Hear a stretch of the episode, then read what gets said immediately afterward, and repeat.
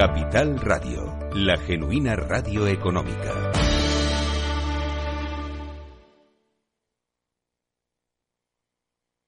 Neynor Homes les ofrece inversión inmobiliaria con Meli Torres.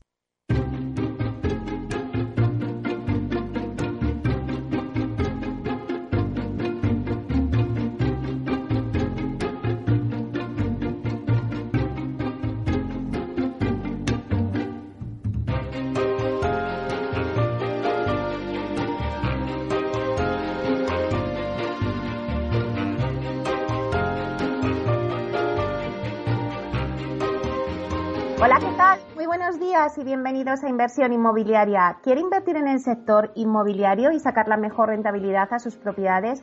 Entonces no puede perderse este programa porque nuestro objetivo es mantenerle informado de todo lo que ocurre en el sector inmobiliario. Tratamos de dar voz al sector a través de los micrófonos de Capital Radio y si está pensando en invertir en el sector, aquí le vamos a dar todas las claves para que realice la mejor operación. Por ello les invitamos a que se queden con nosotros y conozcan los temas que vamos a tratar hoy en el programa y que podrán escuchar también en los podcasts en nuestra página web capitalradio.es.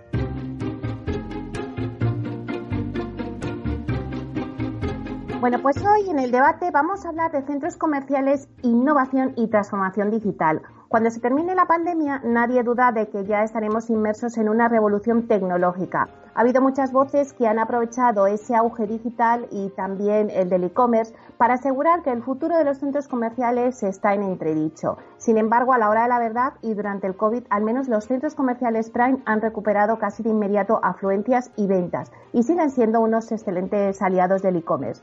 Incluso entre las ventajas que siguen manteniendo las tiendas físicas, sobre todo la de los centros comerciales, pues ya se habla de la fuerza de los escaparates, de su capacidad de finalizar la marca, de su refuerzo a través de iniciativas como el Click and Collect. Bueno, pues todo esto lo vamos a tratar con nuestros ponentes que tenemos hoy, que son Hernán San Pedro, que es director de Relación con Inversores y de Comunicación Corporativa de la AR España, con Andy Stallman, que es especialista en branding y autor de los tres libros que han sido bestsellers, Brand of, Human of y Totem, es CEO de Totem Branding, y con Antonio Fidalgo, que es director de Operaciones y Centros Comerciales de Carrefour Property. Luego tendremos todas nuestras secciones habituales. Eh, ahora nos dará las noticias el portal inmobiliario idealista. Luego tendremos a Tinsa con el dato del día, eh, todas las noticias Procter con Urbanitae. También tendremos la Wikicasa con la terminología inmobiliaria, nuestro rincón del inversor que hablaremos con RKS Asset Management Luego, por último, pues tendremos la vía sostenible que hablaremos de RSC, de responsabilidad social corporativa. Y por último, la entrevista de la semana se la dedicamos a Iker Veraza, director comercial de Sareb. Así que no se pueden perder el programa. Estén atentos y ya comenzamos.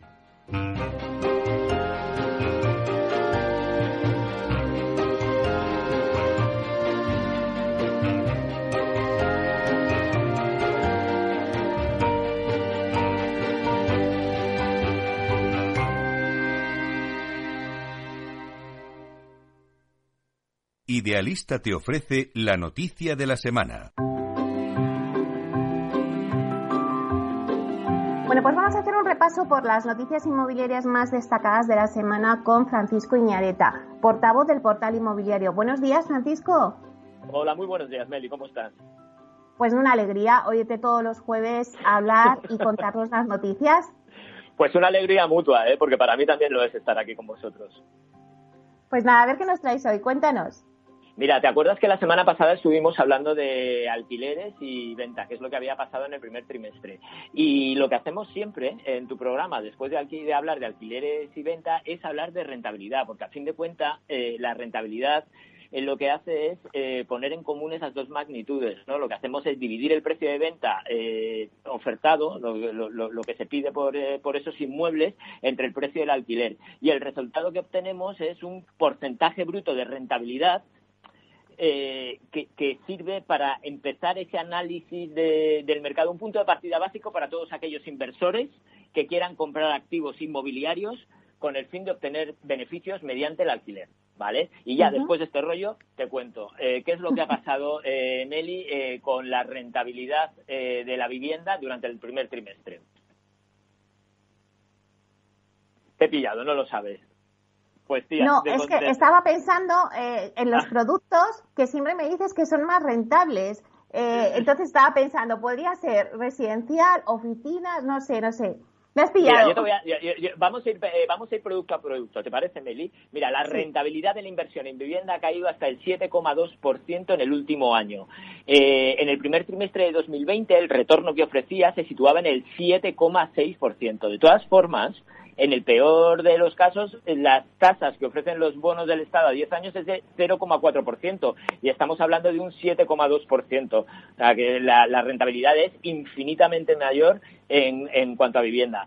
Esto es en, en términos generales en España, pero vamos a las capitales. ¿Qué es lo que ha pasado? Mira, entre las capitales españolas, Lleida es la que resulta más rentable, un 8,4%. Le sigue Murcia con un 7,9%, Huelva un 7,2% y Castellón de la Plana un 7%. Las rentabilidades más bajas de España, las que obtienen los propietarios de las viviendas en alquiler en San Sebastián, un 3,6%. En Barcelona la rentabilidad sería de un 4,4%. En A Coruña un 4,5%.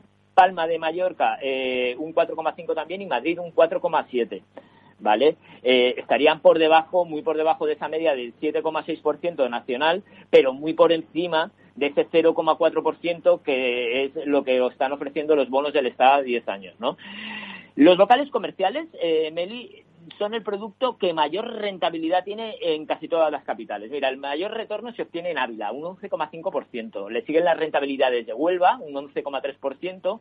En Oviedo obtienen un 10,6% y en Lugo un 10,3%. En Barcelona y en Madrid la tasa se sitúa en el 8,1% para el caso de Barcelona y el 7,7% eh, para el caso de Madrid. ¿Dónde es donde menos rentabilidad tienen los locales comerciales? Pues en Teruel. Eh, un, te iba a decir solo un 6,3% de rentabilidad. Ojo, Solo. un seis- un 6,3% de rentabilidad. ¿Qué pasa con las oficinas? Mira, las oficinas de Sevilla son las que presentan el retorno más jugoso de entre todas las capitales. Un 12,4% de rentabilidad bruta. En Huelva estaríamos hablando de un 10,1, en Toledo de un 9,9 y en Vitoria de un 9%. En Madrid la rentabilidad bajaría hasta el 6,7 y en Barcelona hasta el 6,4. Las más bajas, a Coruña un 5,6 y Valencia un 5,8. Nada despreciables estas cantidades. Desde Sí. luego. Otro, otro tipo de inmuebles que hemos medido y que medimos siempre, ya lo sabes, es la rentabilidad de los garajes, que pese a la creencia popular de que son muy rentables, pues parece que son el, el- el inmueble que menos rentable resulta para el inversor en muchas de las capitales. Bueno, muchas, porque en Ávila, por ejemplo, estaríamos hablando de un 9,8% de rentabilidad, en Murcia un 9,6% y en Castellón un 8,2%. En Barcelona se situaría en el 6,2% y en Madrid bajaría hasta el 4,8%. La capital, con los garajes menos rentables, con un 2,4%, seguida de Ourense con un 3,2%, ¿vale? Y no me quería ir eh, sin darte también una curiosidad, ¿sabes? Eh, Me gusta darte alguna curiosidad. Hemos hecho en Idealista, eh, Meli, una, una búsqueda para saber qué es lo que están buscando eh, los españoles que, que buscan casa en España, o sea, como hablamos, como, eh, eh, o sea, perdona, los españoles que viven, residen en el extranjero, podríamos estar hablando de expatriados, Ujú. ¿dónde buscan en España? O sea, los que quisieran volver, los que están buscando, los expatriados que están buscando casa en España, ¿dónde buscan? No es ninguna sorpresa. La Comunidad de Madrid concentra el 22% de las búsquedas de españoles desde el extranjero, seguidas por las provincias de Barcelona, un 12%, Málaga estaría en un 7% y Valencia un 7%. En Alicante se situaría en el 6% y Baleares un 4%. O sea que Málaga eh, y luego eh, la costa, Barcelona, Málaga, Valencia, Alicante y Baleares Donde menos interés parece que tienen los, los españoles residentes en el extranjero que se plantean buscar residencia en España serían Palencia, Soria, Zamora, Cuenca y Teruel. Un 5,1% de las búsquedas, casi nadie busca allí. Eh, los extranjeros, eh, o sea, los expatriados buscan principalmente viviendas en venta, pero eh, la opción del alquiler eh, supone más de un tercio de las búsquedas en cuatro provincias concretas. En Barcelona, un 42% de las búsquedas que se realizan son búsquedas de alquiler. En Madrid, eh, la cifra alcanzaría el 37%, un 34% para Sevilla y un 33% para Baleares. Así que esta es la noticia. Madrid y Barcelona concentran las búsquedas de vivienda de los expatriados españoles. No hay mucha sorpresa, nos lo podíamos imaginar, pero bueno, tenemos certezas, tenemos datos. Bueno, la verdad es que es lo que tú dices, no hay sorpresas, pero es bueno tener los datos para saber cómo- cuáles son las preferencias Y luego también es importante lo que nos has contado de las rentabilidades, que me quedo con que, bueno, los locales comerciales, mira, parece que al final están ahí y tienen su tirón, igual que los garajes, que siempre apuntamos a vivienda y a oficinas, ¿no? Como los productos de mayor rentabilidad, pero bueno, estamos viendo que en algunas de las ciudades los garajes y los locales comerciales pues también funcionan muy bien. Así que que tomen nota los inversores es que de, cara, de cara al inversor inmobiliario, las rentabilidades que estamos hablando de cualquier producto inmobiliario en cualquiera de, en, cualquiera de las capitales, que decir, eh, el, el, producto que peor resulte en cualquier capital siempre va a resultar mejor, como decíamos, que el bono del Estado a 10 años, que da una rentabilidad del 0,4. Ya, sí, la verdad es que sí. Bueno, pues nada, muchísimas gracias Francisco por traernos este análisis muy interesante, así que te esperamos la semana que viene. Aquí estaré para daros las noticias. Un abrazo. gracias, hasta pronto. Hasta pronto.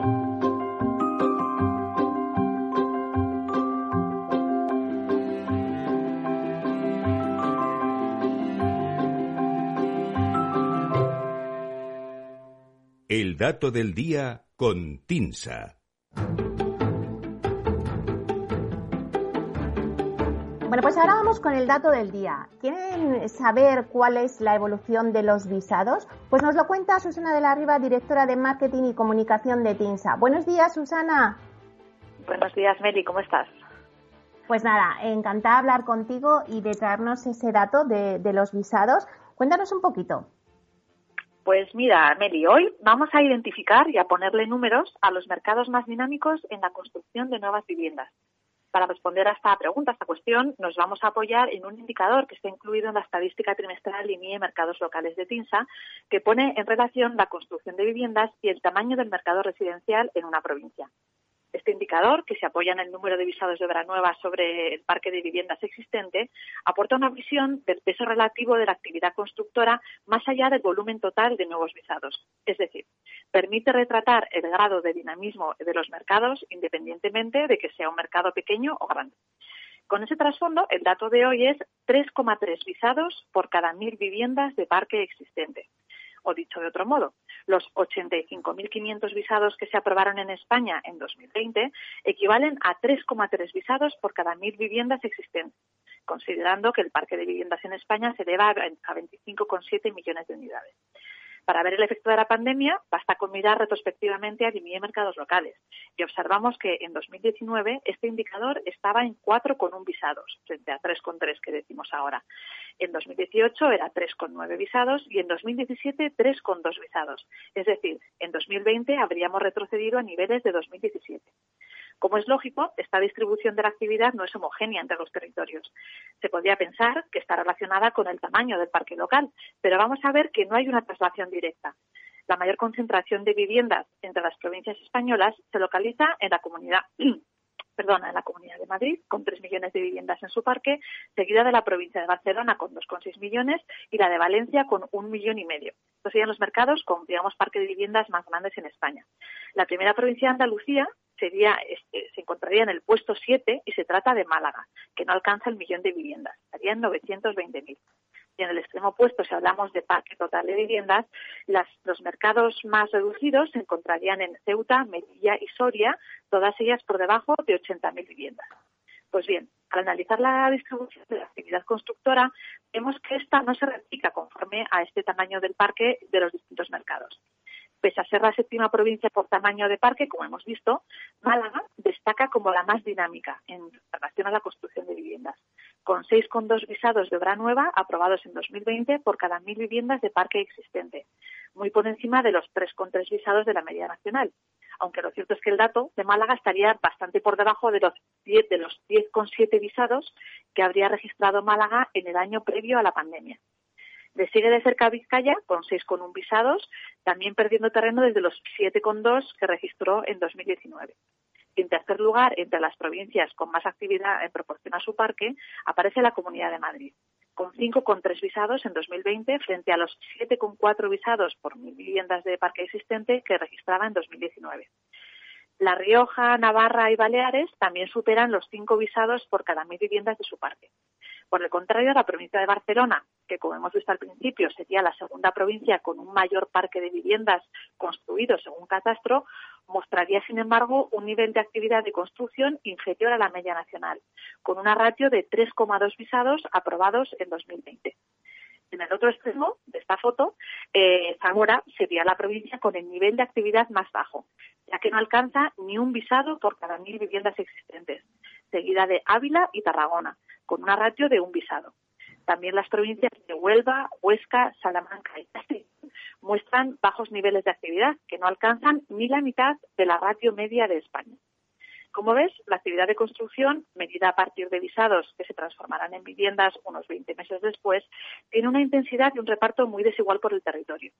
Dentro de una banda en la que los extremos serían los 6,2 visados de la provincia de Málaga por cada mil viviendas de parque y el 0,9 de Zamora, recordamos el dato de hoy, que nos indica que en España se aprobaron el año pasado 3,3 visados de obra nueva por cada mil viviendas de parque existente.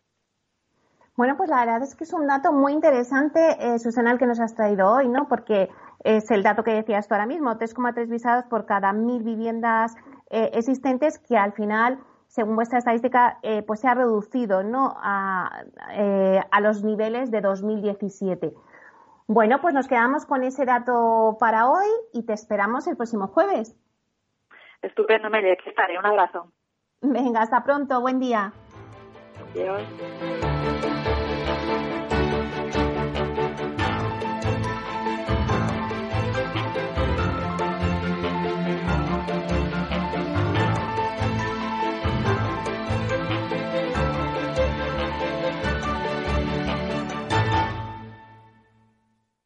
Tecnología propia, rigor técnico y una potente base de datos son el punto de partida del asesoramiento independiente que TINSA presta a todo tipo de inversores en real estate. Conoce en la web tinsa.es cómo podemos ayudarte a rentabilizar tu inversión a través de estudios de mercado, valoración RICS, AVM de grandes carteras o consultoría fiscal, entre otros servicios. TINSA, valor de confianza.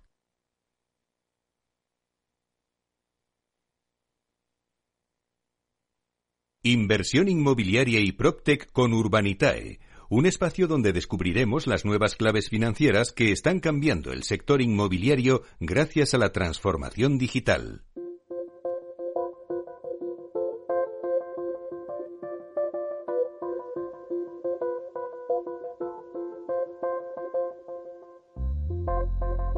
Pues ahora nuestro espacio de inversión inmobiliaria y Procte con Urbanitae vamos a daros las nuevas claves financieras que están cambiando el sector inmobiliario gracias a la transformación digital. Y quién mejor para contarnos qué se cuece en este sector que Diego Bestar, consejero delegado y fundador de Urbanitae. Vamos a saludarle. Buenos días, Diego.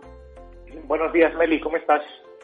Pues muy bien, eh, deseando hablar contigo las noticias del Procte que, nos están invadiendo poco a poco y que ya acaparan muchas portadas en los periódicos.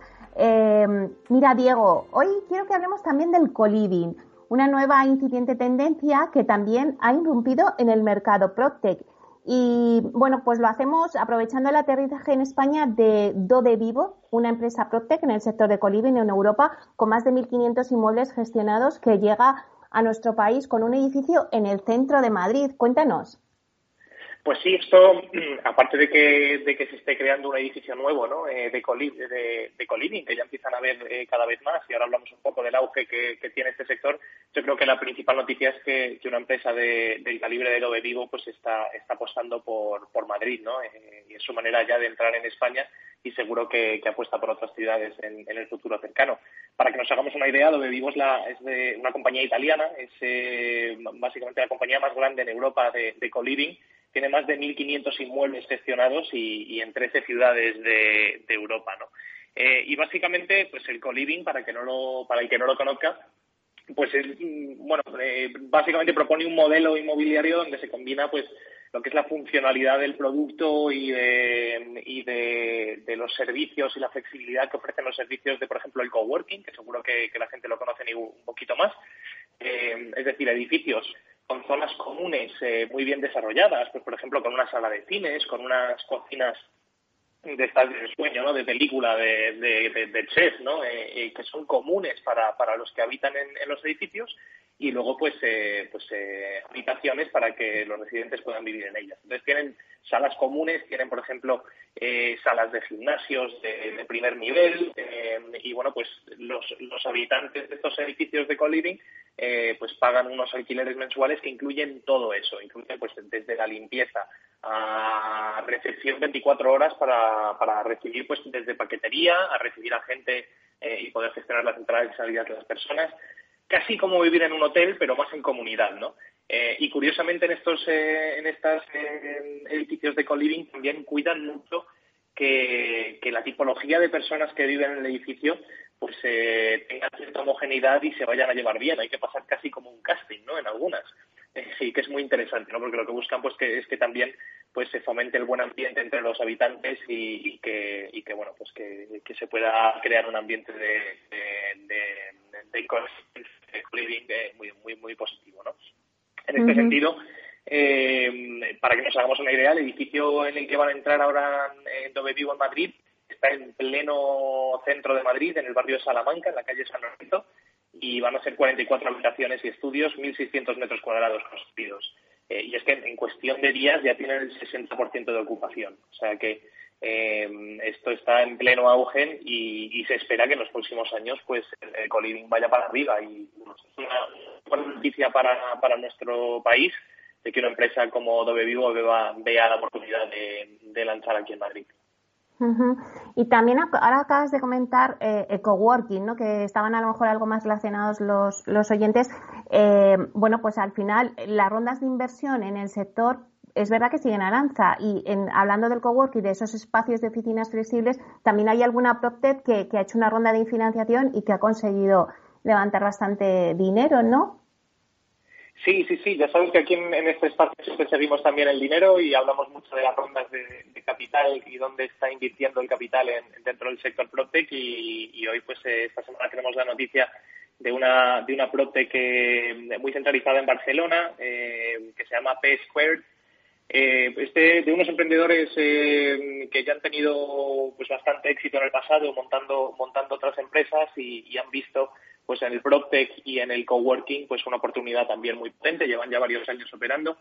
Y, bueno pues la noticia es que acaban de cerrar una ronda de dos millones de euros eh, liderada por un fondo americano que es InCapital un family office en Argentina y varios varios business angels que han, que han apostado por, por la compañía no y, bueno, pues la compañía, la verdad es que yo les conozco porque he tenido eh, pues conversaciones con ellos eh, para ver si podíamos trabajar de alguna manera entre y, y, les conozco desde hace tiempo, tienen un equipo muy potente. Y, lo que plantean pues es un poco lo que hablábamos del co-living, pero para el trabajo, ¿no? Eh, quizás la compañía más conocida del mundo en este sentido es WeWork, que como sabemos pues compran edificios enteros en, en centros urbanos y montan espacios flexibles de oficinas que bueno permiten que las empresas pues entren cogiendo pues las, las mesas o las sillas o los espacios necesarios para su empresa pero que si la empresa crece muy rápido o, desgraciadamente en vez de crecer pues al final es más pequeña y tiene que tiene que tener a menos personal menos espacios pues tienes la flexibilidad esa de, de poder utilizar el espacio según lo vayas necesitando ampliando reduciendo. Eh, y también tienen zonas comunes muy bonitas muchas salas de reuniones eh, bueno, pues eh, compartir un edificio entre distintos eh, entre distintos profesionales. Y en el caso de T-Square, pues, pues están justo haciendo esto, ¿no? básicamente su modelo también se, enfoca principalmente en buscar edificios muy muy emblemáticos en zonas muy muy potentes de la ciudad y tienen pues ahora mismo muchísima presencia en, en Barcelona. de hecho, tienen nueve espacios ya en Barcelona, o sea que casi 15.000 metros cuadrados hechos y, bueno, pues están justo desarrollando la mayoría de ellos en el 2021, entre 2021, finales del 21 y mediados del 23 deberían abrir ya eh, gran parte de los, de los proyectos que tienen en, bueno, pues en, circulación ahora mismo. Y luego, por otro lado, Anisian, para que nos hagamos una idea del crecimiento de este sector también, que están, eh, que bueno, esta primera ronda ha sido más que nada para ir creciendo el equipo y, seguir avanzando en lo que ya tienen, pero están buscando eh, levantar hasta 40 millones de euros para, para seguir moviéndose y, seguir ampliando eh, los espacios. O sea que el coworking, otra vez, es el hablamos del coliving, está en, pleno auge y, y, bueno, incluso con el tema del coronavirus, ¿no? que ha penalizado mucho las oficinas y eso, eh, todo apunta a que las tendencias del coworking también van a ir al alza. Bueno, hemos hablado de, esas rondas de financiación del Coliving ahora, del coworking, pero vamos a hablar del crowdfunding, ¿no? Porque, bueno, pues eh, esta semana habéis cerrado un proyecto de financiación. Eh, bueno, cuéntanos un poquito cómo ha salido. Pues mira, sí, hemos cerrado un proyecto que hemos hecho en el centro de, Madrid, bueno, no, en el centro, un poquito a las afueras, pero, en Madrid, en lo que es la comunidad, en Latina era un proyecto de 1.300.000 euros que hemos, eh, que hemos fondeado entre más de 400 inversores, o sea que, bueno, muy contentos. Eh, ya se va notando que, cada vez eh, es más habitual hacer tickets de inversión de más de un millón de euros y esto hasta hace dos días era una novedad, ¿no? Pero, pero bueno, en, en ya nos vamos acostumbrando a, hacer este tipo de, proyectos y, bueno, no solo hemos cerrado ese proyecto, sino que hemos anunciado que el lunes que viene publicamos otro, otro proyecto nuevo en este caso eh, nos quedamos también en Madrid, en la zona de Fuenlabrada, eh, y es un proyecto de Loft. Eh, bueno, Loft son despachos profesionales barra de, pues, sitios habitacionales donde se puede donde se puede vivir también. Y, bueno, pues en este caso es un proyecto a 18 meses, un ticket de inversión de 1.200.000 y una rentabilidad, eh, además es un préstamo, o sea que la rentabilidad no es estimada, en este caso es, fija y es un 17,25% en 18 meses. O sea que estamos hablando de rentabilidades elevadas y, bueno, en este caso además es que tiene más de la mitad de los logros, tienen licencia de obra, tienen el suelo en propiedad, o sea que el nivel de garantías es muy potente. Y este es uno de los primeros proyectos, Meli, que aprovecho para contarte que estamos ya aplicando también garantías hipotecarias. O sea que eh, las garantías del proyecto son excelentes y la rentabilidad pues sigue en línea con, los proyectos que hemos hecho en el pasado. Porque claro, Diego, eh, al, al, ofrecer esas garantías hipotecarias, eh, bueno, pues ofrecéis esa seguridad, ¿no? Al inversor que, que no sé si al, bueno, si es que cubrís todos los tickets, o sea, yo creo que no se hacía ni falta, pero bueno, siempre es bueno dar esa, esa garantía, ¿no? Sin duda, sin duda. Nosotros eh, somos muy conservadores eh, y siempre, siempre intentamos atar todos los proyectos con el máximo número de garantías y al final en, un inmueble, sobre todo cuando estás haciendo deuda, ¿no? porque ya sabes que, muchas veces hacemos equity en el que pues, el inmueble directamente es de mis inversores. Ellos entran y tienen un pedacito de ese inmueble con una escritura y, y un porcentaje. ¿no? Eh, pero en este caso, como, es una deuda, es un crédito, pues la mejor manera de atar un crédito es siempre coger una garantía hipotecaria, ¿no? Y en el caso de pase cualquier cosa, pues ese suelo ya pertenece a nuestros inversores. O sea que el nivel de garantías es, es muy potente. Eh, por otro lado, el dinero se va a ir dando al promotor según, según vaya avanzando en la obra por certificaciones, es decir, pues básicamente lo que hace el banco cuando financia una obra, pues lo estamos haciendo nosotros, pero unificando pues probablemente a, 400, 500, 600 inversores. O sea que eh, seguimos innovando en, la capacidad de dar entrada a pequeños y medianos inversores a esta tipología de, inversión y siempre innovando también en, cómo cogemos las garantías. y, Diego, estas, eh, dices que es el primer proyecto con garantías hipotecarias, pero ¿lo vais a aplicar a los demás proyectos o depende del proyecto?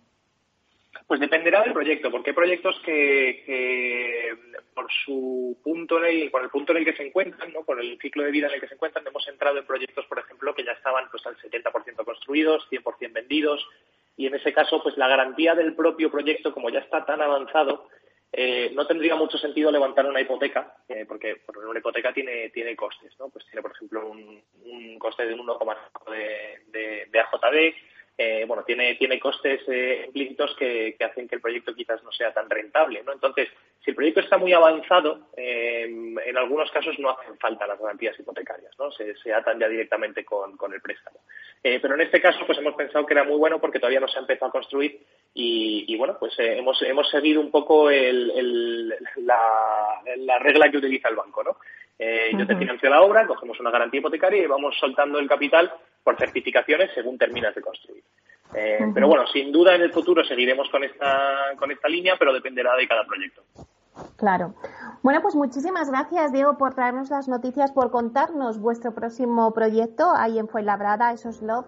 Eh, bueno, pues estaremos pendientes, pero seguro que será todo un éxito como todo lo que, lo que estáis haciendo. Muchísimas gracias, Diego. Gracias a ti, Meli. Buen día. Un placer, hasta pronto.